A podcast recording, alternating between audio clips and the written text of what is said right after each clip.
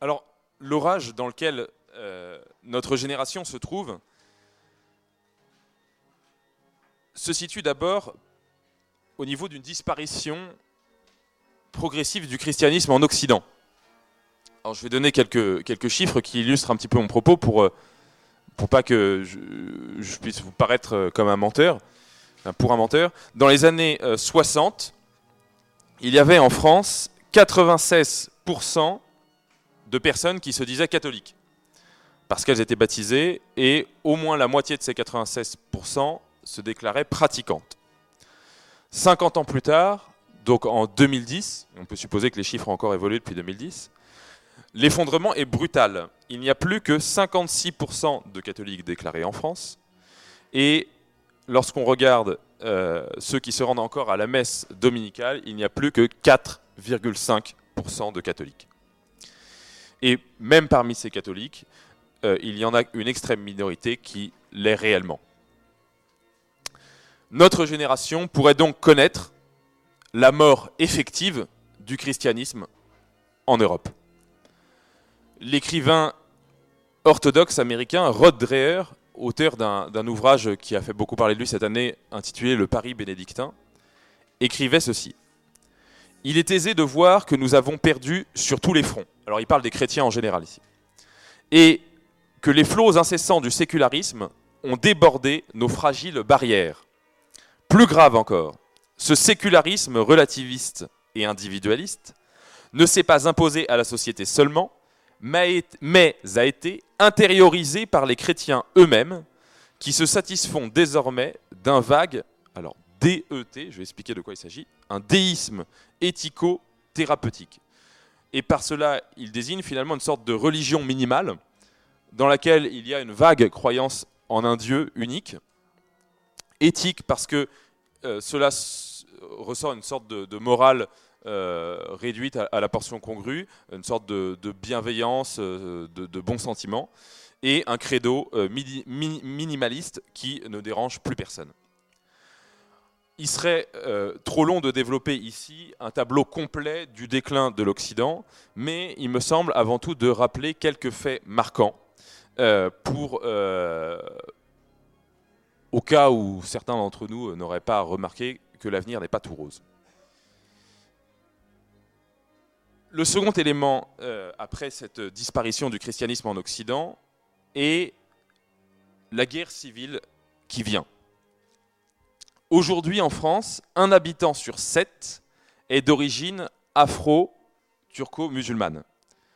En 2017, 39% des naissances ont été dépistées positivement par le test de la drépanocytose. Alors pour ceux qui ne savent pas ce que c'est que le test de la drépanocytose, c'est une maladie qui, touche, qui touche principalement les populations du sud de la Méditerranée, donc 39% des naissances. 500 personnes rentrent chaque semaine via la région des Alpes, contrôlée par les douanes de Briançon, une fameuse zone euh, qui avait été occupée par euh, Génération Identitaire. Selon, et donc toujours 500 personnes en sont encore en ce moment, toutes les semaines. Donc selon toutes ces projections, on peut être assuré qu'en 2050, si les choses continuent ainsi, la population française de souche sera minoritaire dans son propre pays. C'est un fait. Pour euh, continuer dans cette euh, série un peu euh, macabre, euh, vous inquiétez pas, on ne va, pas va pas en rester là. Hein. Mais l'ancien ministre de la Justice de Basse-Saxe, donc qui est un, un, des lenders allemands, a affirmé récemment, donc en, en, en 2017, au terme d'une enquête qui a été menée de manière assez sérieuse, qu'il y aurait entre 2014 et 2016 un nombre de crimes violents qui aurait augmenté de plus de 10% et 92,1% de cette augmentation serait imputable aux réfugiés arrivés euh, dernièrement en Allemagne. Je rappelle également, dans cette liste des faits, la vague d'agressions sexuelles collectives de vols, de braquages et de viols qui a eu lieu à Cologne le 31 décembre 2015. Il y a eu environ 1500 agresseurs rien que pour la ville de Cologne, sachant qu'il y a eu de pareils types d'agressions organisées par des groupes de 40 à 50 personnes visant uniquement des femmes blanches dans toutes les autres villes allemandes, et y compris aussi dans d'autres pays d'Europe du Nord, en Finlande et en Suède.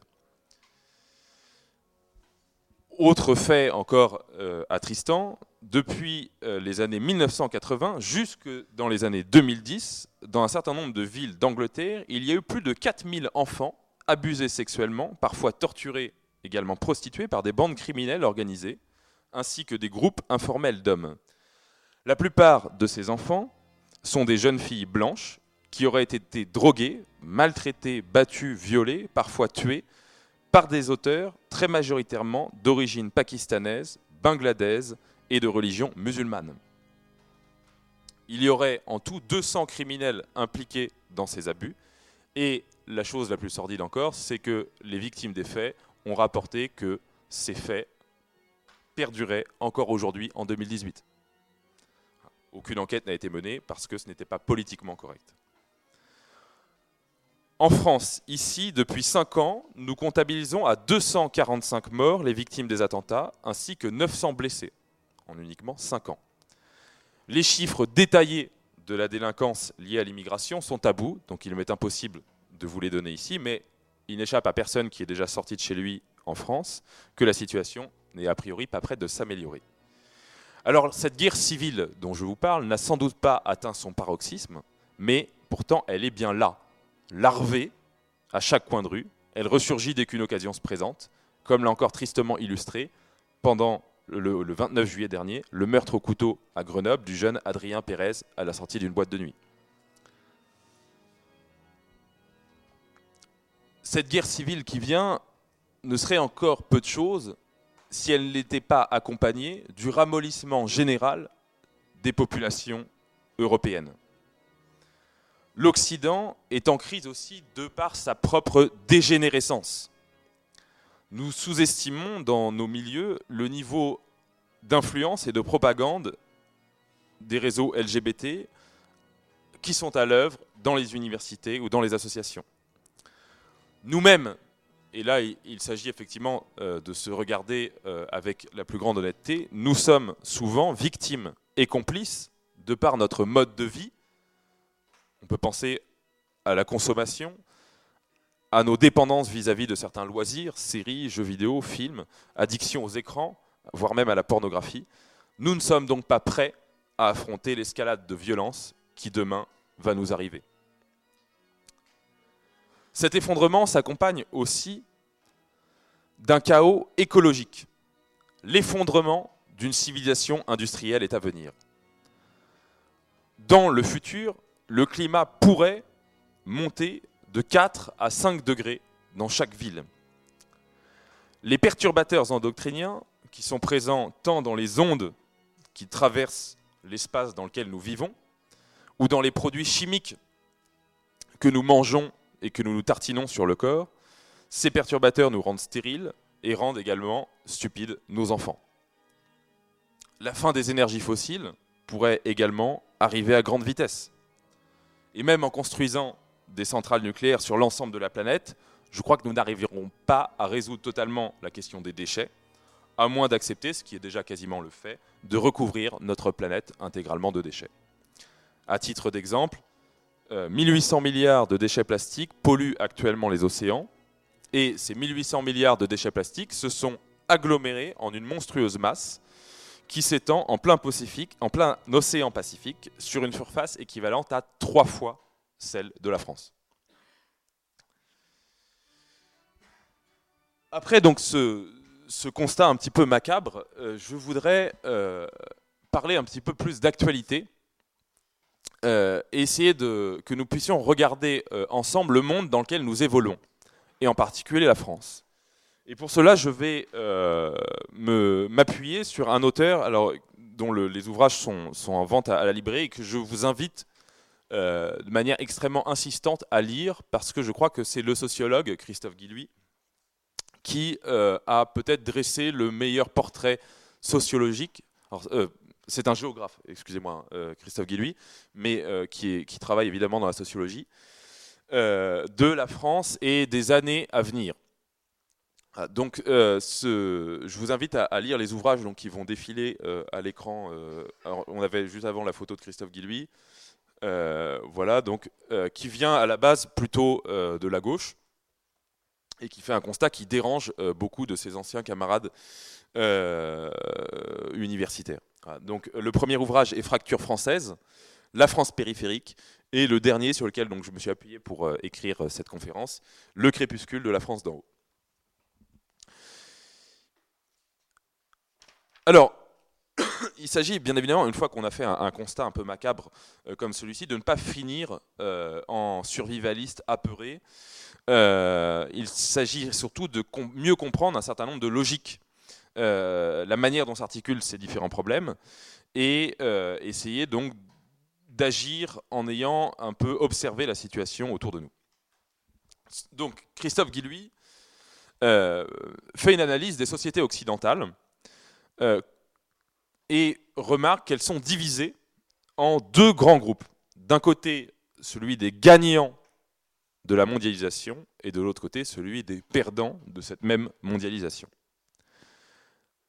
Qui sont ces gagnants? Les gagnants sont ceux qui sont protégés de, des conséquences néfastes de la mondialisation. Ce sont donc les catégories sociales qui ne sont pas forcément riches ou ultra riches, mais qui forment la France d'en haut, qui ont validé par leur vote ou par leur laisser-faire tous les choix économiques des élites financières qui, par leurs actions, plongent la majorité des classes populaires dans une nouvelle forme de précarité. À partir de là, une nouvelle organisation territoriale est en train de se créer aujourd'hui en France, et cela depuis déjà une décennie, et cela crée une fracture qui participe à la relégation des catégories les plus modestes en France. La mondialisation, donc, selon Christophe Guillouis, a généré de nouvelles citadelles. Ces citadelles sont les métropoles, donc les grandes métropoles urbaines européennes, où va se concentrer une nouvelle bourgeoisie qui capte l'essentiel des bienfaits du modèle mondialisé. Cette nouvelle bourgeoisie rejette petit à petit, enfin pardon, excusez-moi, ce modèle mondialisé rejette petit à petit tous les éléments, c'est-à-dire tous les individus, dont elle n'a plus besoin, c'est-à-dire les anciennes classes moyennes auxquelles souvent la plupart d'entre nous appartiennent. Ces anciennes classes moyennes vont être rejetées petit à petit dans les périphéries territoriales et culturelles. Les classes populaires, donc des pays développés, sont considérées aujourd'hui, dans la logique de ce nouveau système mondialisé comme des personnes trop payées, trop protégées. Et donc elles n'ont plus leur place dans un système qui cherche la croissance à tout prix, grâce à une division internationale du travail qui permet sans cesse de trouver des individus prêts à vendre leur force de travail moins cher que les autres. À partir du moment où on essaye de rentrer en concurrence avec les Chinois, à moins de rétablir l'esclavage, il n'y a pas tellement moyen de gagner. Ces classes populaires donc, sont déclassées ce sont celles des petites villes, des villes moyennes et des territoires ruraux. On peut penser donc à la France du nom à Maastricht. Alors, ça dit peut-être pas grand-chose pour les plus jeunes d'entre nous. Plus récemment, l'Angleterre du Brexit, l'Amérique de Donald Trump ou l'Italie de Salvini. Ce modèle économique mondialisé produit partout la même contestation populaire.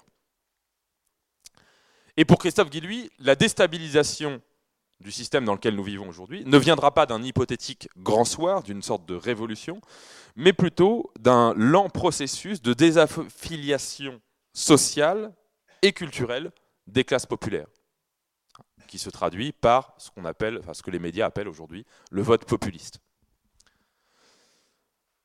Christophe Guillouis va poursuivre son analyse en dénonçant le mythe de la société ouverte.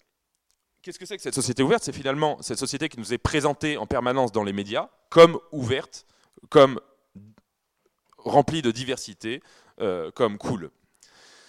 Derrière ce discours donc affiché par ce qu'on appellerait les bobos qui votent à gauche, on assiste finalement au retour, selon Christophe Guillouis, de la citadelle médiévale, c'est-à-dire une ville fermée, dans laquelle les inégalités vont être de plus en plus consolidées et dans lesquelles vont apparaître des tensions identitaires. Pourquoi la ville est fermée Non pas parce qu'elle est sertie de remparts, mais parce qu'elle devient de moins en moins accessible à toute une partie de la population. Les bobos, nous dit Christophe Guillouis, il les appelle ainsi dans son livre, évitent certains logements, contournent la carte scolaire, en ne mettant pas leurs enfants dans n'importe quelle école. Ils font donc la promotion dans leur discours d'un vivre ensemble, mais qu'ils ne pratiquent pas. Le vivre ensemble réel, avec celui qui gagne 1000 euros par mois, implique une cohabitation réelle avec l'autre, dans son immeuble, au travail, et la, scolarisation de ses enfants dans les mêmes collèges que l'autre. Les classes dominantes donc n'ont de cesse d'accuser ceux qui n'ont pas les moyens de se protéger euh, d'être les véritables responsables de ces tensions. On accuse en permanence euh, cette France euh, qui n'y comprend rien, qui vote pour les partis populistes, d'être elle-même responsable des tensions identitaires.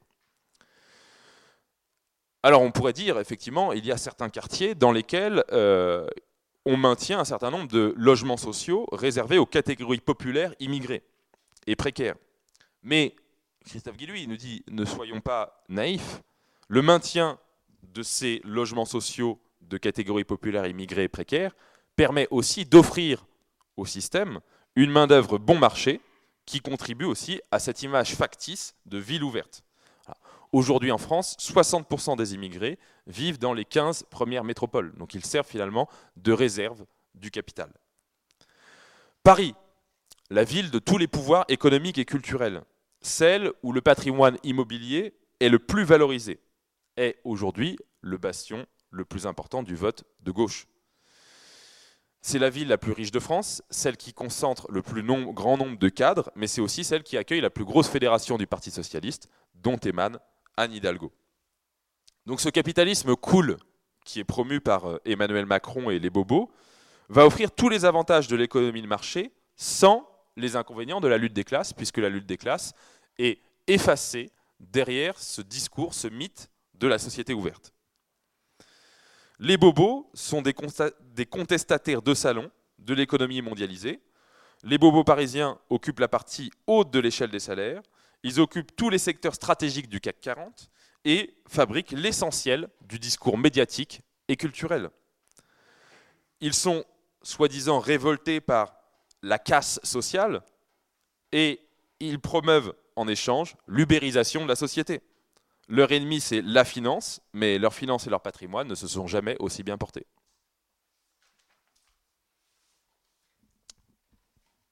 Christophe Guillouis poursuit euh, son analyse en montrant que euh, la majorité des Français considèrent la mondialisation comme une menace, tandis que dans un, c'est un sondage Ipsos euh, qui essaye donc d'observer toutes les différentes fractures en France.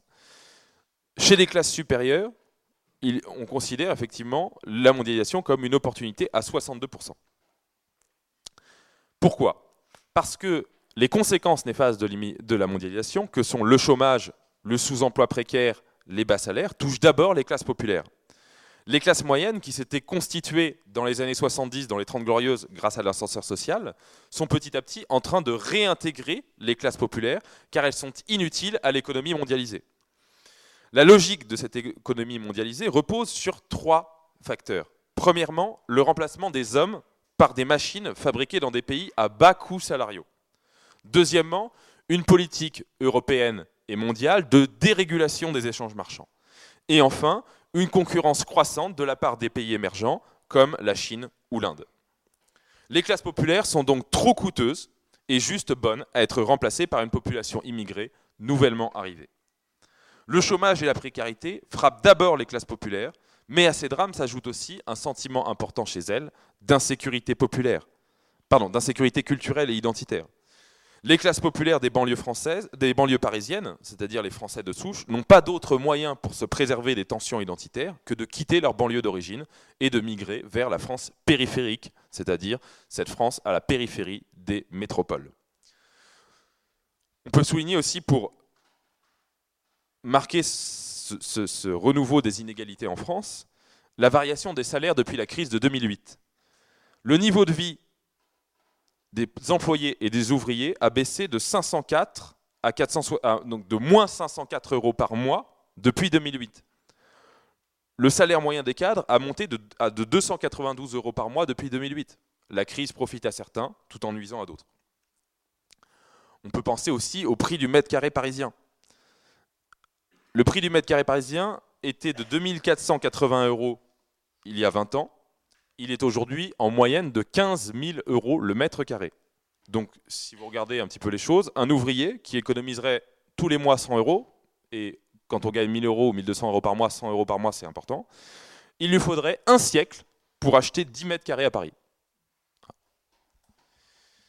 Donc, on assiste petit à petit à un phénomène donc, de migration des classes populaires qui vont se situer euh, à l'extérieur des métropoles et qui ne pouvant pas euh, se payer un pays de rechange, euh, ne pouvant pas revendre la résidence principale située dans la France périphérique, après avoir subi un licenciement à cause d'une délocalisation industrielle, est condamné à la sédentarisation dans des zones où l'activité économique est en train de mourir. Le département dans lequel euh, se situe notre université, l'Orne, est un exemple typique, un cas d'école, selon Christophe Guilluy, euh, de cette France périphérique.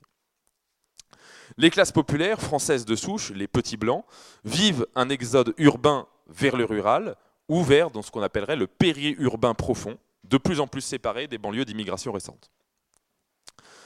À côté de ça, il y a un processus de concentration des emplois qualifiés dans les grandes villes et une fragilisation économique et sociale dans la France périphérique qui contribue à accentuer toujours plus ces inégalités.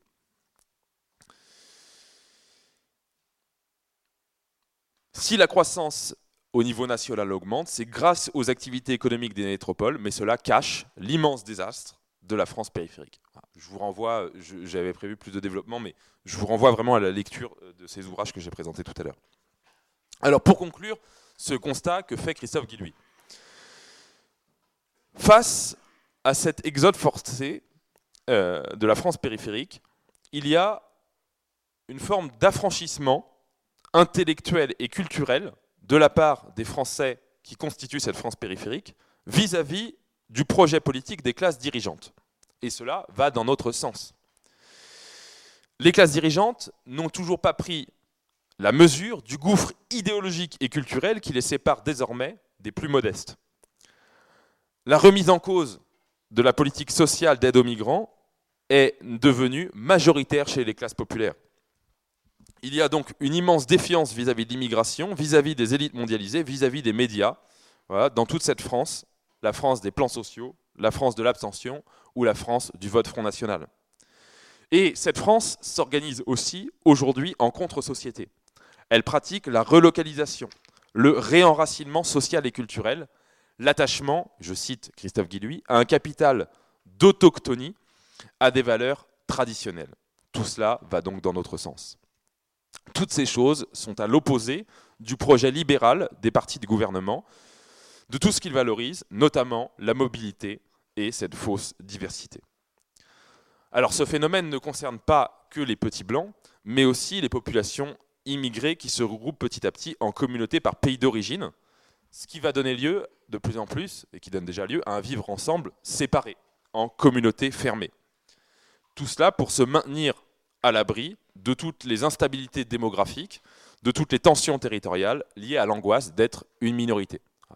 Encore une fois, un, fait divers euh, très récent à Alençon, donc une ville qui est à 20 minutes d'ici. Euh, il y a trois semaines, euh, les Français étaient sortis de l'équation euh, puisque euh, le, conflit armé qui a animé la ville pendant deux jours opposait donc une bande d'Afghans à une bande issue de l'immigration marocaine. Et les Afghans ont déclaré à Ouest France qu'ils préféraient fuir à Caen parce qu'Alençon n'était pas, pas assez en sécurité à Alençon.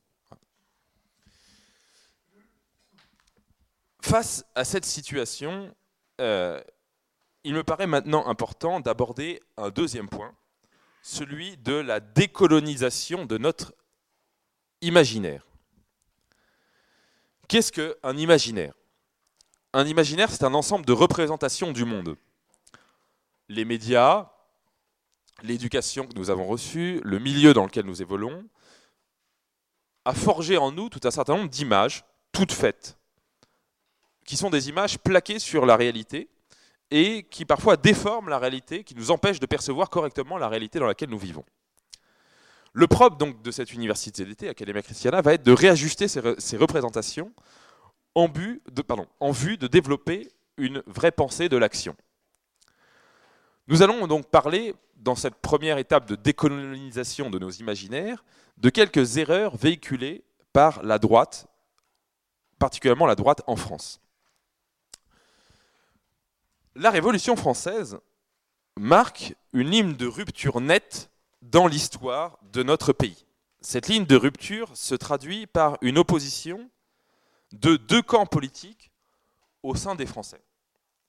D'un côté, la gauche, donc l'idéologie issue de la gauche, le libéralisme politique et économique, une forme de matérialisme, une volonté de libéraliser les mœurs, une volonté de progressisme, d'égalitarisme, la promotion du métissage et une rupture systématique avec le passé. D'un côté, la droite est, quant à elle, plutôt à l'origine d'une pensée plus traditionnaliste, d'un enracinement, alors pas ici au sens liturgique du terme, hein, euh, d'un enracinement, euh, d'un corporatisme en économie, euh, est à l'origine de l'écologie, d'une forme d'aristocratie spirituelle, d'une société hiérarchisée, du culte de la patrie, de la, spiritualité, la transcendance, le réalisme. Ces deux familles de pensée donc, sont nées un petit peu, on pourrait dire, à la Révolution française, et cette opposition qu'on vient de, de, figurer ici pourrait certes être discutée, remise en cause évidemment, elle me paraît assez pratique en vue des besoins de mon exposé. Ces deux camps, évidemment, connaissent un certain nombre de divisions internes. On retrouve des familles de pensée, notamment je pense à la question sociale ou la question écologique, tant dans le camp de gauche que dans le camp de droite, qui peuvent avoir un certain nombre de points en commun. Nous n'allons pas, rentrer maintenant dans les détails, ce sera l'objet d'autres conférences. Au fil de l'histoire moderne, malgré toute la pertinence des diagnostics qu'elle a posés, la droite française donne surtout l'impression d'avoir perdu des batailles plus que d'avoir converti les foules.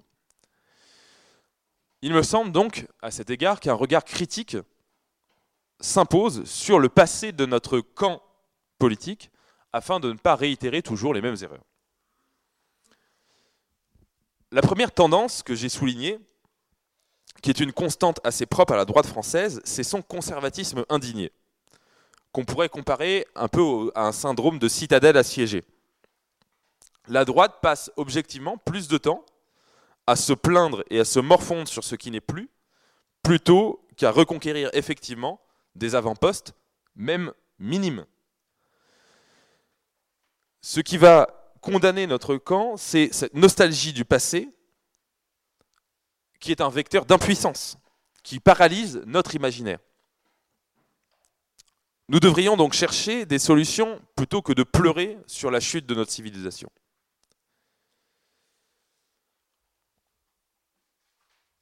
Deuxième aspect, après ce nostalgisme, c'est un intellectualisme.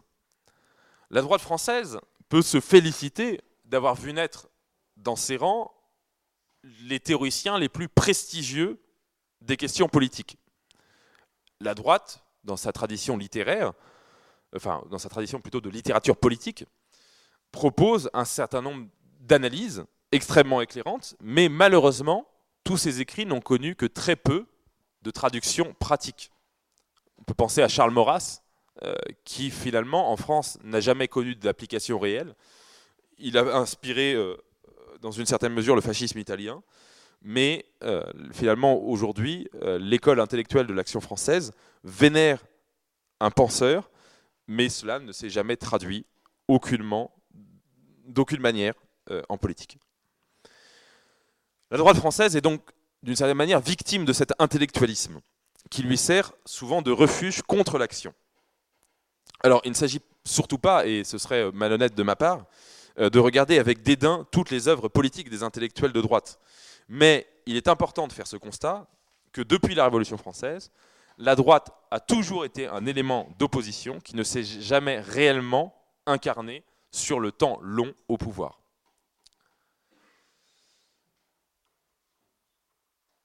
Observons maintenant quels sont aussi les grands combats de la droite depuis ces deux derniers siècles.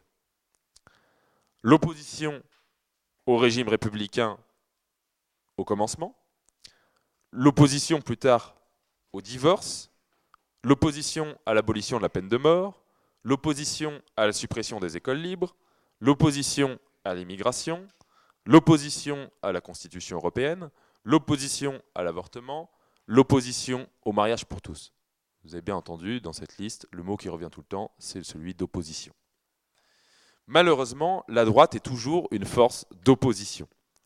Et c'est toujours la gauche qui mène la danse. Au lieu donc de proposer des lois qui seraient inspirées de modèles de société, enfin, ou des modèles pardon, de société alternatifs, la droite préfère en permanence s'insurger contre le progrès promu par la gauche. Autrement dit, la droite agit souvent dans un mouvement de réaction ou d'opposition symétrique, tandis que la gauche initie toutes les offensives. La droite donc se bat sur le terrain de son adversaire, avec des armes qui sont choisies par son adversaire, avec un vocabulaire choisi par l'adversaire, une dialectique choisie par l'adversaire, des concepts inventés par l'adversaire, un climat culturel entièrement conçu par la gauche. Nous avons donc relevé un certain nombre de, de tendances propres à la droite en France. Je voudrais vous faire part d'un des peut-être du dernier euh, élément qui me paraît euh, extrêmement important et sur lequel je voudrais attirer votre attention. Il s'agit d'une sorte de maladie mentale ou de virus intellectuel. Ce virus porte le nom d'antifascisme. L'antifascisme a été, alors je ne parle pas ici de l'antifascisme historique, euh, celui de la guerre d'Espagne ou celui de l'antifascisme qui a été une opposition au fascisme historique en Italie, mais je voudrais parler plutôt de cet antifascisme qui est né après la Seconde Guerre mondiale, qui est un antifascisme intellectuel, une sorte de dialectique de combat mise en place par l'intelligentsia de gauche pour court-circuiter son adversaire. Les régimes politiques, tels que le national-socialisme, le fascisme ou même le franquisme, se sont construits idéologiquement en faisant un certain nombre d'emprunts à des traditions intellectuelles de droite on pourrait tout à fait relativiser ce que je viens de dire en montrant par exemple que dans le nazisme, il y a un certain nombre de sources hétéroclites, contradictoires. Dans le fascisme italien, il y a aussi euh, un certain nombre d'aspirations qui viennent du mouvement futuriste ou des mouvements anarchistes. La dialectique antifasciste vise simplement à faire un tour de passe-passe en assimilant une idée de droite à une idée fasciste, qui elle-même tout d'un coup se retrouve à être assimilée à une idée nazie, les fameuses idées nauséabondes. La gauche va donc agiter ce chiffon noir du mal absolu, de la barbarie, et l'ennemi est donc neutralisé à jamais. Plus besoin de débat, le débat est vain. Il n'aura pas lieu, et donc on va dresser autour de l'ennemi un cordon sanitaire qui montre que celui-ci est un pestiféré, et la bête immonde est vouée aux gémonies il serait assez simple de montrer à quel point cette dialectique est une imposture qui ne tient pas deux minutes. C'est pas parce que Hitler a construit les autoroutes que toute politique qui vise à construire de nouvelles voies de communication est inspirée du nazisme. Et pourtant, on condamne toute politique nataliste ou toute lutte contre l'immigration au nom de la lutte contre le nazisme ou le fascisme. Comment se fait-il, expliquez-moi, comment se fait-il que la droite, depuis tant d'années, n'ait toujours pas réussi à mettre fin à ce sketch? Tout simplement parce que tout le monde à droite s'est laissé prendre à ce petit jeu, de peur d'être traité à son tour de fasciste. Ainsi, chacun à droite va préférer crier avec la meute médiatique, renier donc son frère de combat, plutôt que de se battre avec lui contre cette bande de clowns antifascistes. Les exemples sont pléthores. On peut penser avant-hier avec la Manif pour tous, qui refusait d'accueillir Civitas au sein de son collectif d'associations qui refusait d'offrir une tribune aux élus du Front National qui étaient contre le mariage pour tous. Hier, le Front National lui-même, qui excluait de son parti des militants historiques soupçonnés de trop grande radicalité.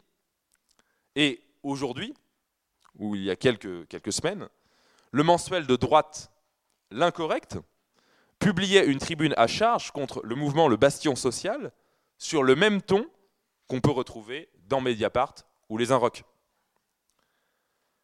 Donc on peut voir que finalement, tant que nous continuerons à jouer ce jeu de l'antifascisme, nous n'en sortirons jamais. Nous sommes en permanence pris au piège. Alors l'autre conséquence de cet antifascisme, et sur qui nous touche en particulier nous aussi, c'est un phénomène d'auto-diabolisation. Comment ça se passe? À force d'être en permanence ostracisé par les médias, d'être montré du doigt, d'être traité de nazi, un certain nombre de personnes de droite vont elles-mêmes se persuader qu'elles sont nazies. Et du coup, elles vont petit à petit se couper de toute possibilité de gagner en crédibilité. Et on trouve la même chose tant dans les milieux radicaux catholiques que dans un certain nombre de milieux radicaux uniquement politisés, une tendance à l'auto-sabordage. On va arborer avec fierté des insignes, on va prononcer des discours qui sont euh, totalement périmés ou inopérants. Et donc on voit finalement que cet euh, antifascisme a petit à petit gagné aussi un certain nombre d'entre nous. Alors face à tous ces travers euh, qui sont les nôtres, il semble important d'avoir en tête, de combattre tous les points que j'ai évoqués, ce conservatisme nostalgique, donc de décoloniser notre imaginaire de la nostalgie, plutôt que de s'arc-bouter aussi sur euh, la doctrine sociale de l'Église, commencer déjà par vivre à notre niveau un modèle, plutôt que ne faire qu'en parler et donner des conférences sur celui-ci. Par rapport à l'intellectualisme trop prégnant dans nos milieux, essayer de chercher à incarner nos, nos idées dans le réel, même de manière humble. Ensuite, aussi d'arrêter de nous focaliser donc, sur les problématiques imposées par l'adversaire. Je pense typiquement à la problématique de l'avortement. Je ne condamne pas du tout la marche pour la vie ici, mais à force d'être tout le temps dans le non à l'avortement, finalement, on est toujours dans une forme de réaction. Je pense qu'il est beaucoup plus efficace contre l'avortement, plus que les manifestations indignées, de développer des maisons d'accueil pour femmes enceintes, ou qui sont des initiatives vraiment beaucoup plus concrètes et qui luttent réellement contre l'avortement. Enfin, je voudrais inviter chacun d'entre nous à arrêter de jouer le jeu de l'antifascisme arrêter finalement de euh, se mettre dans des postures intermédiaires, toujours critiques vis-à-vis de nos alliés objectifs. Si nous voulons vraiment avancer, à un moment donné, il faut arrêter les guerres de clochers, arrêter la médisance, la médisance et toutes les fausses objections à collaborer avec tel autre mouvement voisin. Enfin, ne soyons pas non plus des épouvantails que la gauche aimerait tant que nous soyons. On n'a pas besoin d'arborer euh, des insignes qu'on retrouve aujourd'hui que dans des musées pour être dans la bonne voie. Euh, j'insiste en particulier euh, auprès des plus jeunes, mais euh, certains plus âgés sont aussi touchés, le mythe. Le mythe, c'est souvent un refuge idéal pour se persuader qu'on est dans la bonne voie, alors qu'en fait, il est déjà trop tard et nous avons déjà tout lâché. Voilà pour ces quelques éléments que je soumets à votre réflexion au cours de cette semaine, dans le but d'essayer de décoloniser un petit peu nos imaginaires, les traditions propres à notre milieu, au milieu dans lequel nous évoluons. Je voudrais maintenant euh, évoquer la question finalement réellement politique. Qu'est-ce que c'est que la politique? Pourquoi euh, faire de la politique? Comment est-ce que finalement euh, sortir un petit peu d'un certain nombre de choses qui nous paralysent avant d'entrer réellement sur le terrain politique? Premièrement, comme je l'indique, le mieux est l'ennemi du bien. Alors qu'est-ce que le bien? En politique, on parle de bien commun. Le philosophe grec, dont vous entendrez sûrement beaucoup parler cette semaine, Aristote, a montré qu'un gouvernement bien ordonné d'une cité devait être orienté en vue du bien commun. encore une fois, on ne fait que répéter ces mots de bien et commun sans les expliquer.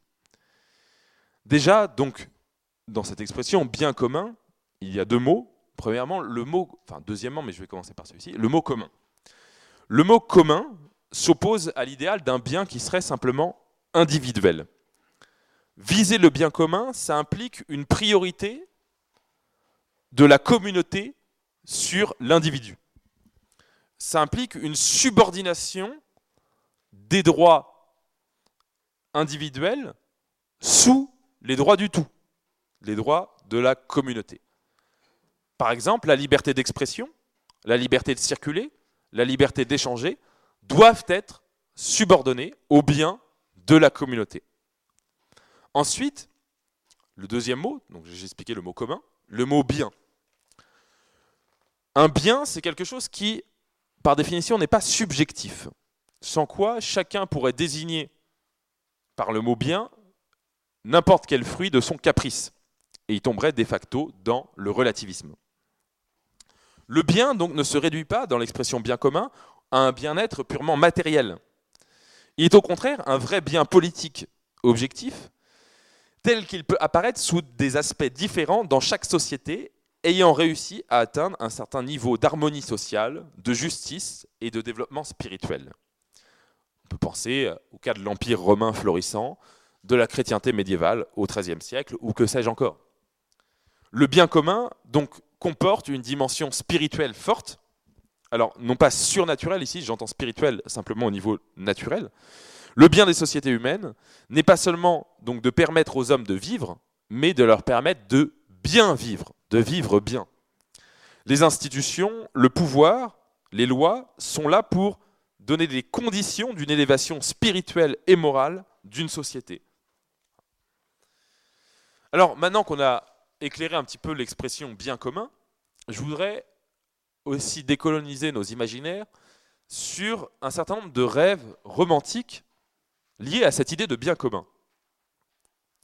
Souvent, nous avons une vision du bien commun comme quelque chose de fixe, de stable, une sorte de, lune perchée au-dessus des étoiles, euh, une perfection rêvée, une image d'épinal.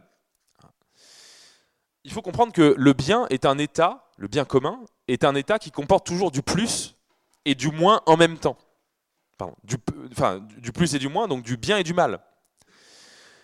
Le bien et le mal coexistent toujours dans une société. Et la politique doit être perçue non pas comme une sorte d'idéalisation des conditions de vie, mais plutôt comme l'art des possibles. Notre visée politique doit donc chercher le plus possible à s'orienter vers l'action en gardant à l'esprit que le mieux est souvent l'ennemi du bien. C'est une citation de Voltaire. Hein. Euh, dans l'action, nous devons donc constamment inventer de nouveaux moyens, nous contenter de peu. Nous nous serons souvent confrontés à des adversaires puissants qui vont limiter notre capacité d'agir. Et ce n'est pas parce que notre capacité d'agir est limitée qu'elle n'existe pas. Nous avons toujours, malgré cela, une capacité d'agir. Donc, plutôt que de se résigner, il faut essayer de poser des actes petits et concrets. Ces actes petits et concrets nous éviteront de rester bloqués dans un imaginaire politique idéaliste, trop souvent éloigné des possibilités réelles d'action.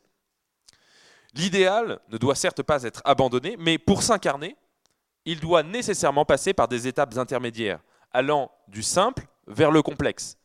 Prenons l'exemple de la Pietà de Michel-Ange. Avant de devenir ce chef-d'œuvre, elle fut d'abord un bloc de pierre. Donc il faut bien évidemment avancer par étapes en étant conscient que tout cela se fera sur le temps long.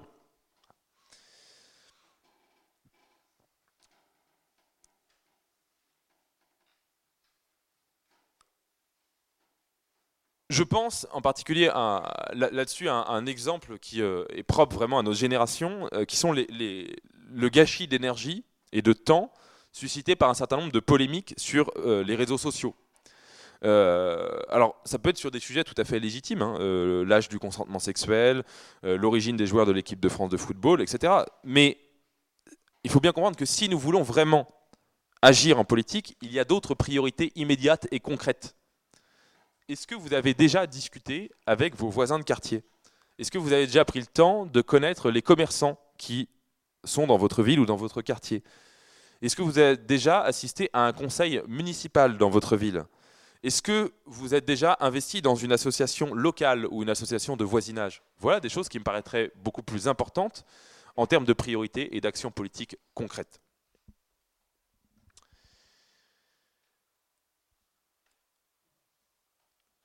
Maintenant, donc, euh, après avoir évoqué cette question, finalement, d'en finir avec une vision un petit peu trop idéalisée du bien et de la politique, passer donc à une action humble, mais pourtant réelle,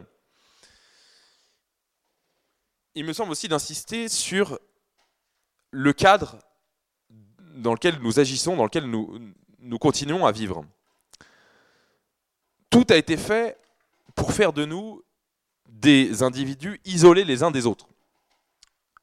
Pensez à toutes ces inventions extraordinaires que sont la télévision, les smartphones, les écouteurs, les écrans en tout genre, qui vont nous entretenir dans une solitude du loisir, une sorte de petite bulle technologique qui euh, nous alimente quotidiennement en bêtises et accélère notre abrutissement.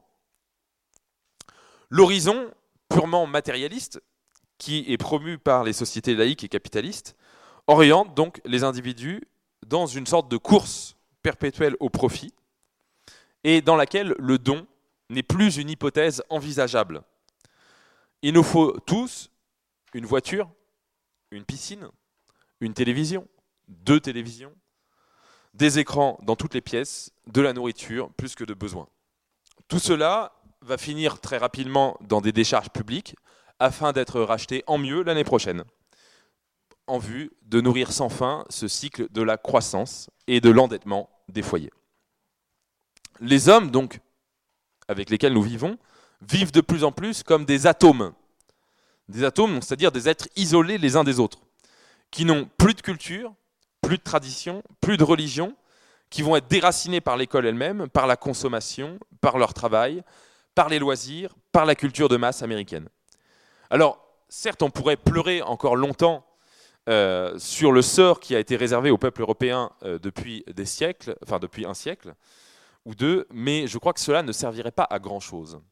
La seule chose concrète que l'on peut faire contre cet immense déracinement, contre cette atomisation des sociétés, me paraît être de recréer ici et maintenant notre propre communauté. Alors qu'est-ce qu'une communauté? Une communauté, c'est d'abord un groupe d'individus, d'individus qui vont être reliés les uns entre les autres par un certain nombre de dépendances réciproques. Et des dépendances réciproques les plus profondes possibles. L'argent est un lien, quant à lui, extrêmement abstrait. Prenons un exemple. Vous commandez sur Internet un aspirateur. Vous ne savez pas qui a préparé votre commande, qui a élaboré le site Internet sur lequel vous commandez, qui gère la somme d'argent qui est débitée sur votre compte, et vous savez encore moins qui a fabriqué votre aspirateur. Donc finalement, l'argent et la technique vont créer petit à petit des espaces clos entre les individus, qui empêchent tout lien réel et concret, tout lien humain de se créer. La même manière, lorsque vous faites vos courses dans un supermarché, alors certes, il reste un certain nombre de, liens très faibles euh, avec votre caissière ou avec le personnel du supermarché, mais cela reste extrêmement superficiel. La communauté naît lorsque les personnes dépendent réellement et physiquement les unes des autres, lorsqu'elles vont entretenir des relations de proximité, lorsqu'elles vont partager un maximum de choses. Alors, qu'est-ce qu'on peut partager? On peut partager de l'argent, on peut partager des intérêts, c'est le cas des clients d'Amazon ou de McDonald's, mais on peut partager aussi du temps, des efforts, on peut partager des idées, des biens concrets, de l'entraide, de la sueur et du sang, des sacrifices. Ce sont ce genre d'échanges qui forment un vrai peuple. Alors par où commencer? Pour moi, il faut commencer ici et maintenant, à Academia Christiana par l'entraide. Une entraide qui va se poursuivre demain chez nous par l'intensification de nos échanges. Le premier élément constitutif de notre communauté, c'est le don et le contre-don. Le don est un geste gratuit. À lui seul, il constitue donc une forme de générosité pure. Mais s'il n'est pas contrebalancé par le contre-don, il va s'épuiser très vite parce qu'on ne peut pas vivre en étant généreux sans l'aide d'autrui. Contrairement à ce que je pense vous imaginez au premier abord, le premier obstacle auquel nous sommes le plus confrontés vis-à-vis du don, c'est souvent notre incapacité à accepter le don pour nous-mêmes, ou même à accepter de demander à autrui. Pourquoi? Parce que le fait de recevoir un don implique que l'on est redevable ensuite vis-à-vis d'autrui. Et souvent, nous avons du mal, de par justement la colonisation de notre imaginaire par le capitalisme et cette société de la marchandise, a accepté l'idée d'être redevable vis-à-vis d'autrui. On a assimilé dans nos milieux, euh, souvent un peu bourgeois et catholiques, la culture du self-made man indépendant, celui qui s'est construit tout seul sans ne rien devoir à personne. Donc on préfère finalement rembourser un emprunt à la banque plutôt que de se faire aider par des parents ou des camarades. Je crois que si nous voulons réellement ré restaurer la communauté. Il faut déjà au préalable acter que nous ne pouvons pas fonctionner décemment autrement qu'en communauté. Toute l'aide que nous acceptons d'autrui devra un jour ou l'autre être rendue. Et c'est tant mieux. Toutes les communautés fonctionnent ainsi, toutes les communautés ont fonctionné ainsi jusqu'à l'avènement du capitalisme. si vous le voulez, et si vous le voulez vraiment, Academia Christiana peut devenir un exemple de communauté concrète à notre portée. On en reparlera bien évidemment au cours de cette université d'été et à la fin en particulier de cette université d'été. Mais je pense notamment à une entraide qui peut se faire dans le travail, pour trouver du travail, trouver du travail notamment et des métiers intéressants. Monter ensemble nos propres entreprises. Une entraide aussi dans les études, dans le domaine scolaire. Ouvrir nos propres écoles, former nos propres enseignants, développer nos formations, céder à la rédaction de nos mémoires ou de nos thèses. Entraide aussi dans les travaux, dans le logement, partager chacun nos compétences, donner du temps pour le déménagement d'un ami, repeindre la pièce euh, repeindre euh, une pièce chez un ami, faire appel à l'entreprise d'un camarade pour restaurer une charpente, installer nos familles à proximité les unes des autres, se regrouper autour d'écoles, autour de paroisses. Cette entraide, donc dans la vie de famille et dans le quotidien, euh, doit aussi passer, par exemple, comme le fait de garder mutuellement les enfants d'une famille ou d'une autre, se prêter du matériel, partager des trajets, échanger nos maisons pendant les vacances, etc., etc lorsque euh, l'un d'entre vous va aller aider, euh, je ne sais pas vous allez m'aider chez moi à, ranger du bois, euh, bah, la moindre des choses, c'est que je vous invite à dîner. Et finalement, ces services rendus les uns aux autres permettent aussi de créer, de dépasser finalement l'aspect purement utile de l'échange et à créer aussi une amitié. et en revanche, à contrario, une amitié qui se limiterait purement à des loisirs et à des dîners serait, selon moi, je pense, insuffisante. Nous venons donc de parler de la communauté.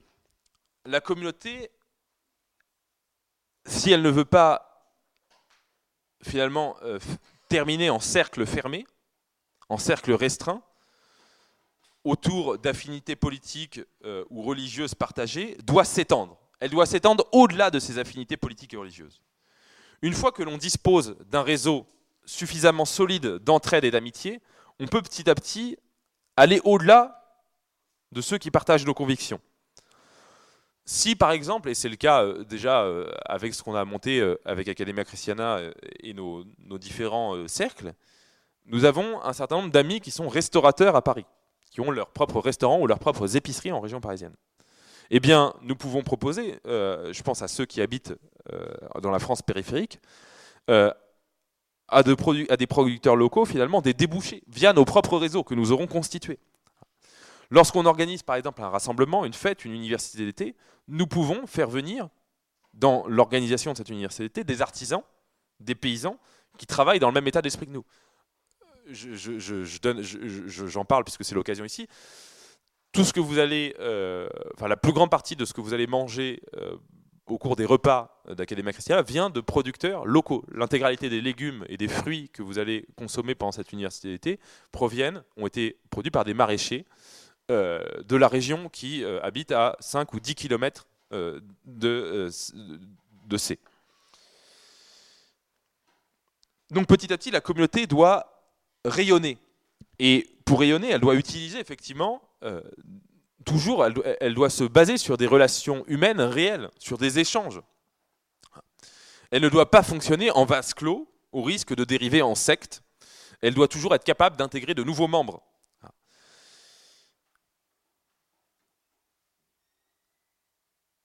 Écoutons au moins le pape François sur ce point, allons aux périphéries. Alors, vivre en communauté, euh, ça ne peut pas non plus être l'alpha et l'oméga de euh, notre projet politique. Le bien commun dépasse les communautés. Le bien commun, c'est quelque chose qui s'étend à l'échelle d'un peuple et d'un pays. Le rayonnement communautaire et associatif doit être un marchepied pour, en vue de prendre le pouvoir. J'insiste que ce que nous visons dans notre démarche politique n'est pas de faire une majorité électorale, mais de refaire un peuple. Il s'agit d'une citation de Frédéric Mistral. Qu'est-ce que refaire un peuple? Eh bien, c'est commencer déjà à l'échelle de la communauté, qui est un premier moyen, en créant nos écoles libres, en créant nos entreprises, en développant notre communauté d'amis installés les uns à proximité des autres, mais cela est insuffisant, parce que même nos écoles, même nos paroisses restent vulnérables. Demain, l'État peut fermer cette école. Demain, l'État peut mettre des bâtons dans les roues de nos échanges amicaux, peut les taxer. La prise du pouvoir, donc, est nécessaire. Il est nécessaire à un moment donné de dépasser ce stade communautaire et de prendre le pouvoir. Mais la prise du pouvoir, qui nous semble ici la plus réaliste et la plus cohérente par rapport à ce que nous venons de développer, me semble être la reconquête d'un pouvoir local, et en particulier celui des mairies. Pourquoi? Pourquoi ne pas consacrer toutes nos énergies à la reconquête d'un pouvoir national, d'une élection au niveau euh, d'un nouveau président de la République en France? D'abord, premièrement parce que le pouvoir n'est plus aujourd'hui concentré dans les assemblées, Assemblée nationale, Sénat, ni même dans les ministères, mais qu'il est plutôt réparti dans différentes couches. Ces différentes couches qui, sont, d'une part, les grandes banques, les entreprises du CAC 40, les médias, les différents lobbies, les ONG, les cercles d'influence, également aussi les mafias. Et à côté de tout ça, finalement, un président de la République n'est plus qu'un interlocuteur parmi d'autres, au sein d'un complexe technologico-économique qu'est notre monde globalisé. Alors vous allez me dire, et je vois effectivement votre objection euh, pointée du doigt, euh, d'accord, mais donc si le président de la République n'est rien euh, dans cet ensemble technocratique, qu'est-ce qu'est le maire? D'accord, ok. mais contrairement à ce pouvoir fluide et globalisé des élites mondiales, le pouvoir d'un maire, lui, est circonscrit et concret, dans un lieu précis. Le maire a des pouvoirs, certes, sur un territoire limité, mais ces pouvoirs sont réels. Le maire a des pouvoirs en matière de police, d'urbanisme, de circulation, de subventions versées à telle ou telle association. Le maire peut délivrer un permis de construire à une mosquée ou un édifice religieux. Il peut aussi en refuser. Il peut imposer des heures de fermeture au commerce dans une ville, etc. etc. Alors, avant de rêver effectivement au fait de reprendre une mairie, il me semble d'abord important de s'en donner les moyens. Alors comment se donner les moyens de gagner une mairie? Je pense c'est d'abord de gagner en crédibilité. Clairement, aujourd'hui, lorsqu'on sort d'Académie Christiana, on a certes reçu une formation politique, mais euh, ce n'est pas parce qu'on a eu des cours sur le bien commun qu'on est capable, euh, qu'on est crédible vis-à-vis de la population. Il faut d'abord gagner cette crédibilité. Et cette crédibilité, il faut la gagner par une action concrète et locale. D'où la nécessité de bâtir des réseaux communautaires qui vont profiter non seulement à nous, mais aussi à nos concitoyens, et qui leur prouvent que nous sommes honnêtes et que nous désirons vraiment le bien commun réel de notre peuple. Donc reprendre le pouvoir au niveau local, comme l'a fait par exemple euh, Jacques Bompard à Orange, me semble être un objectif à notre taille et un objectif qui a du sens. Alors, je vais euh, maintenant euh, qu'on a développé, je dirais, des, aspects assez lointains, je voudrais développer finalement l'aspect le plus concret qui sera un peu la, conclusion de cette conférence. La première chose que l'on peut faire, avant toute reconquête politique, avant toute organisation communautaire, euh, structuration, etc., c'est d'abord la reconquête de soi-même. On ne peut pas rêver reconquérir un pays ou gouverner un pays si on n'est pas déjà capable de se gouverner soi-même. Lorsqu'on envisage de reconstruire concrètement une société, nous nous apercevons vite que tous les talents sont nécessaires. Alors, voilà, on peut passer, ça c'est un sujet. Voilà. Euh, est-ce que euh, juste, euh, on peut me passer le code de conduite? Je vous invite donc à ouvrir dans vos pochettes. vous allez trouver donc le, code de conduite de cette université qui, je dirais, un peu un code de conduite pour cette reconquête personnelle cette reconquête de nous-mêmes.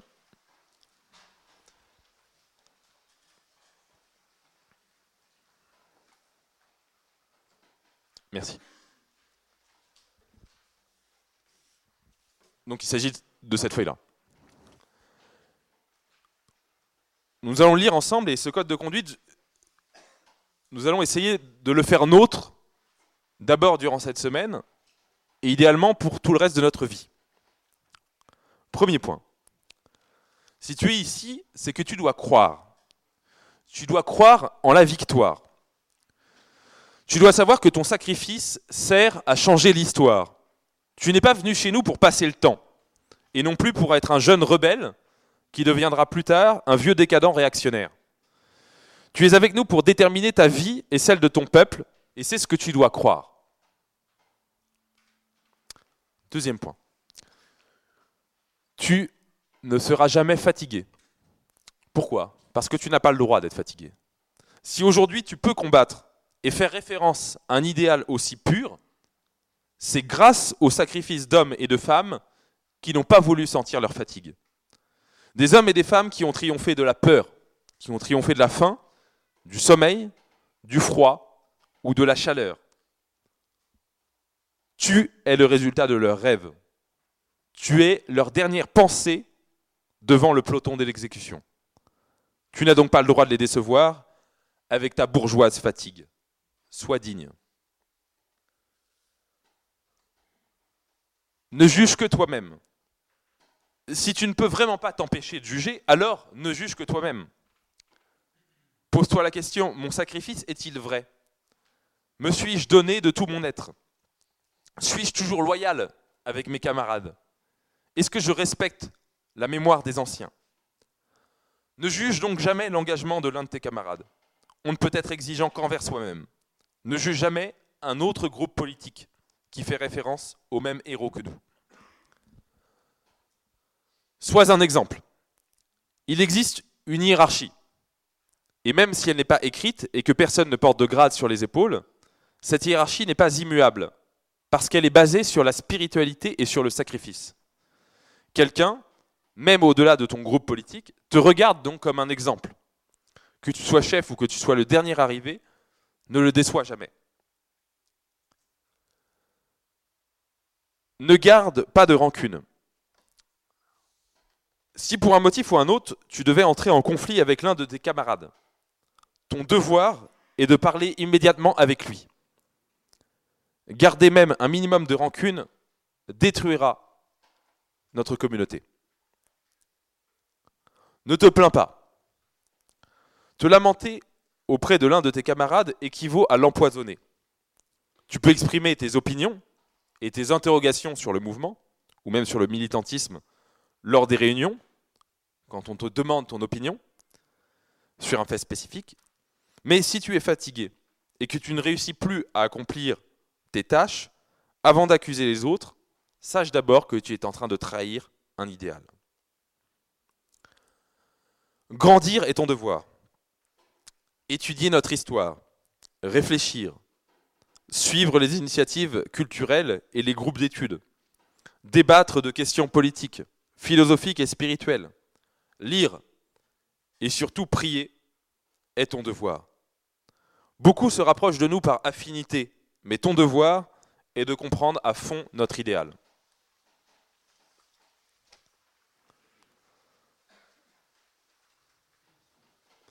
Ne profite pas. Ton camarade ici présent à tes côtés ne te refusera jamais une faveur, parce qu'il est sympathique et généreux. Mais donc ne le mets pas en condition de devoir te refuser son aide, à cause de requêtes trop nombreuses ou inopiné. Assume tes responsabilités. Le mensonge tue. Si tu as un problème, ne cherche pas à te justifier. Ces, justifications cachent trop souvent un mensonge. Ne place pas ton camarade en position de devoir douter de toi. Réponds simplement j'ai fait une erreur et présente tes excuses. À qui te le fait remarquer et bien sûr n'en abuse pas. N'arrive pas en retard. Tes camarades s'organisent sur leur temps libre. Et donc, tes camarades comptent sur toi et sur ta ponctualité. S'il y a un imprévu sérieux qui se présente, tu dois prévenir de ton retard, afin que ceux qui doivent partir puissent s'organiser. Même si personne ne doit partir et que tu dois te présenter à un rendez-vous, l'horaire est fondamental. Ne l'oublie pas. L'ordre et la propreté font partie de ton devoir. Durant tes services, tu créeras forcément du désordre. Et donc tu dois nettoyer et ranger ce que tu as utilisé. Et si tu trouves quelque chose de sale ou désordonné, tu dois le laver et le ranger en faisant preuve d'humilité. Fais-le remarquer à qui t'a précédé, quel que soit son rang hiérarchique. Il ne devra se fâcher que contre lui-même. Et tu n'auras pas à avoir de rancune envers lui. Sois actif. À Academia Christiana, le travail ne manque pas. Durant tes services, tu auras du temps pour te reposer et te divertir, mais tu as aussi du temps pour effectuer des tâches utiles. Savoir équilibrer les deux choses est, une marque de sérieux, non pas aux yeux des autres, mais pour toi-même. Ne consomme pas de manière irraisonnée. Les aliments, le courant électrique ou tout autre bien ne sont pas à ta disposition, mais à la disposition de toute la communauté. Pense toujours à celui qui viendra après toi. Quand on mange en communauté, assure-toi que tout le monde a reçu sa part. Si quelqu'un doit recevoir moins que les autres pour un motif ou pour un autre, cherche toujours à être celui-là. Faisons preuve d'hospitalité. Alors, ici, ce, code de conduite a été rédigé, je dirais, euh, de manière générale quand nous accueillons de nouveaux venus, mais j'insiste donc. Notre premier devoir euh, aujourd'hui, c'est d'avoir salué tout le monde dans la journée, de s'être présenté, d'avoir échangé quelques mots. Être accueillant vis-à-vis d'autrui. Lorsque vous verrez au cours de la semaine d'autres personnes qui arriveront, eh bien, accueillez-les avec leur sourire, présentez-vous, euh, amenez-les à l'endroit où ils doivent dormir. conduisez-les, soyez accueillants avec eux. Ne laissez jamais personne tout seul pendant l'université d'été. En particulier les plus jeunes, qui ont souvent du mal un petit peu à s'ouvrir. Lorsque vous accueillerez des nouvelles personnes à l'université d'été, eh bien parlez de nous. Parlez de toutes les initiatives que vous avez faites avec nous pour les, les plus anciens. Et surtout, n'exprimez jamais des jugements sur les autres. Enfin, soyons pragmatiques. Tout s'écroule autour de nous. Tout dégénère. Mais cela ne doit pas nous pousser au cynisme ou à la peur, mais cela doit te pousser à agir, à penser et à proposer. Comme disait Charles Maurras, le manque d'espérance en politique est une sottise absolue. Je vais illustrer juste cette citation euh, avec un, fait, euh, un petit fait qui m'a été rapporté par un ami l'autre jour dans une discussion. Euh, un, ami m'a montré sur son téléphone une photo qui date de 2008, dans laquelle on voit Matteo Salvini, donc le nouveau président du Conseil italien, à côté de Philippe Vardon, qui à l'époque était le premier fondateur euh, des identitaires à Nice. À l'époque, c'était un petit groupe, assez peu connu, et à cette conférence, il y avait 15 personnes, en 2008. Dix ans plus tard, cette personne a repris le pouvoir en Italie. Donc, tout manque d'espérance en politique est sottise absolue. Nous n'adhérons pas donc à Academia Christiana pour faire un temple pour en faire un temple de la commisération, mais pour semer les graines de la victoire. Cultive donc ici tes idées, mets-les en pratique, quel que soit ton rôle hiérarchique.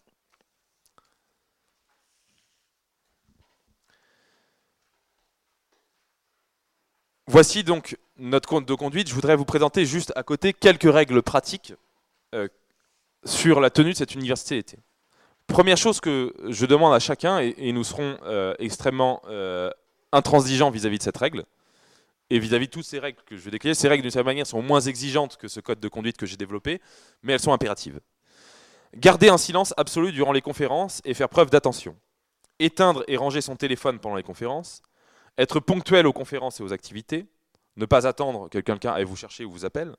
Être ponctuel et généreux dans les services, vaisselle, mise de couvert, participer généreusement au ménage et au rangement final de l'université d'été, ne pas fumer à l'intérieur des locaux, jeter systématiquement ses mégots dans les cendriers prévus à cet effet, jeter tous vos déchets dans une poubelle, hein, ne laissez pas traîner sur les tables, ne laissez pas traîner vos affaires, rendez votre chambre, n'introduisez pas non plus de déchets ou de nourriture dans les salles ou dans les chambres, rendez votre chambre dans un état parfait, aspirez, videz les déchets, nettoyez le lavabo, N'entrez pas dans les lieux qui sont réservés au staff, c'est-à-dire aux équipes de service, cuisine, réserve, etc. Respectez la non-mixité des dortoirs, ainsi que le silence dans les dortoirs, et soyez présents et ponctuels à la messe du dimanche. Je vous laisserai feuilleter euh, ce petit, euh, donc cette présentation euh, qui vous a été donnée. Je voudrais maintenant vous présenter une nouveauté de cette année euh, pour vous indiquer comment suivre l'université d'été. Alors, nous avons mis en place euh, cette année un mode de suivi particulier. Donc, vous avez trouvé euh, une fiche de suivi dans vos pochettes. D'accord? Donc, cette fiche de suivi, je vais vous demander de la remplir au plus tard pour ce soir, à la fin de la conférence de ce soir, et la déposer dans cette bannette. Vous avez donc euh, jusqu'à la fin de la journée pour réfléchir à la manière de la remplir. D'abord, trois niveaux d'atelier. Alors, je vous explique comment ça va fonctionner. Le premier niveau d'atelier, je le recommande pour ceux dont c'est la première université d'été. Vous avez le programme des ateliers euh, dans, votre, euh, dans votre présentation de l'université d'été. Après la présentation des intervenants, vous avez la liste des ateliers. Donc niveau 1, niveau 2, niveau 3. Si les thèmes du niveau 1 vous paraissent déjà étrangers, ça veut dire qu'a priori, le niveau 1 est le plus adapté pour vous. Si vous avez déjà suivi, même en dehors d'Academia Christiana, des conférences sur ces thèmes-là, vous pouvez, dans ce cas-là, cocher la case niveau 2 et assister aux ateliers de niveau 2.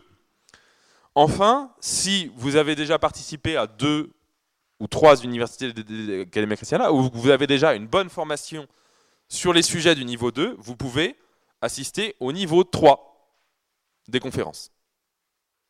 D'accord? Donc je vous laisse là-dessus regarder la liste des ateliers et choisir un atelier en fonction du niveau que vous estimez avoir, en fonction des besoins de formation que vous désirez. Voilà, donc débutant, initiation au concept aristotélicien et thomiste de la philosophie politique, confirmé, donc approfondissement sur des sujets de philosophie politique plus, euh, je dirais, moins classique. Et enfin, pour le niveau 3, donc c'est pas forcément que pour les cadres d'Academia Christiana, hein. si vous avez, euh, euh, j'en sais rien, suivi pendant une ou deux années des conférences dans un autre groupe politique, vous pouvez tout à fait assister à ce cadre donc sur l'histoire de la pensée économique. Mais c'est un niveau 3, déjà si vous ne maîtrisez pas le 1 ou le 2, choisissez d'abord les premiers niveaux. Faites les choses dans l'ordre. Ensuite, vous voyez qu'il y a une case sur la région de laquelle vous venez en vue de lancer, euh, d'essayer de, développer un petit peu Academia Christiana, parce qu'un des obstacles que nous rencontrons plus, c'est notre éloignement géographique, euh, nous allons organiser plusieurs repas pendant l'université euh, par région, où nous allons nous placer à table par nos régions d'origine, ah, ou les régions dans lesquelles nous vivons, ou nos régions d'adoption. Donc, vous pouvez cocher une case donc, qui correspond grosso modo à la région dans laquelle dans laquelle vous, vivez actuellement, dans laquelle vous vous projetez de vivre euh, dans les années à venir. Et ça, donc, c'est le plus important et sur lequel j'insiste euh, le plus, ce sont les trois niveaux d'engagement. Ces trois niveaux d'engagement, euh, c'est une grande nouveauté de cette université d'été, et je dirais que c'est une condition nécessaire pour le développement d'Academia Christiana. Nous avons un premier niveau. Ce premier niveau, nous l'avons appelé le niveau participant. Il est destiné à ceux qui souhaitent simplement s'engager à suivre assidûment la formation afin de réfléchir à leurs engagements futurs. Ceux qui veulent se doter donc d'une colonne vertébrale intellectuelle solide, mais qui, euh, pour l'instant, souhaitent simplement prendre la température, je dirais, du groupe euh, et ne veulent pas s'engager à des choses qui leur paraissent peut-être, euh, peut-être dont ils ne se sentent pas capables pour l'instant. La deuxième formule, c'est l'engagement militant. Elle est destinée donc à ceux qui connaissent déjà un petit peu Academia Christiana, qui nous font confiance, qui ont envie de marcher à nos côtés durant l'année scolaire 2018-2019. À tout cela, nous proposons un projet. Le temps de l'université d'été sera un temps de réflexion pour mûrir un choix de projet qui correspond à leur talent. Chacun d'entre nous a un talent, et ce talent peut être d'ordre intellectuel, d'ordre manuel, euh, d'ordre organisationnel, et le choix de votre projet doit correspondre au talent qui est le vôtre, et ce projet peut être très humble ou plus ambitieux. Il peut concerner tous les domaines. La seule condition qui doit régler ce projet, c'est que l'objectif doit être atteint au final. Donc c'est un, objectif finalement envisageable. Et d'autre part, il doit arriver à s'accorder ou se conjuguer avec les objectifs communs politiques d'Academia Christiana. Donc ça peut être aider Academia Christiana dans un de ses développements. Euh, ça peut être donc réaliser une œuvre euh, quand on a un talent artistique qui puisse, par sa beauté, exprimer l'idéal que nous poursuivons. toutes les idées là-dedans sont les bienvenues. Et donc pour cela, on, propose à ceux qui veulent euh, s'engager de manière militante dans l'Académie Christiana de choisir un parrain, qui soit donc un des membres du staff. Vous avez la liste des membres du staff sur, euh, sur, cette liste. Donc je vous, invite déjà dès ce soir peut-être à, commencer à, les rencontrer, à discuter. Je vous les ai présentés tout à l'heure. qui va vous aider à articuler votre objectif personnel avec les objectifs collectifs d'Académie Christiana et qui sera votre interlocuteur pour l'ensemble de l'année. Enfin, la dernière formule, l'ordre de Saint-Jacques, les messieurs de Saint-Jacques, s'adresse à ceux qui sont déjà engagés à nos côtés depuis longtemps et qui souhaitent confier à Dieu leur vœu de servir notre patrie et l'Église en intégrant donc cette société des messieurs et des dames de Saint-Jacques sous le patronage donc de Saint-Jacques, saint patron de la reconquête espagnole, et confier cette démarche à Notre-Dame et aux, saints en vue de persévérer dans ce combat politique. Voici donc ce que nous vous proposons pour cette université d'été. Je souhaite à tous que cette sixième édition d'Academia Christiana soit fructueuse, que nous en sortions tous en ayant appris beaucoup de choses et que nous soyons plus nombreux à la rentrée prochaine pour mener nos combats. Merci à tous.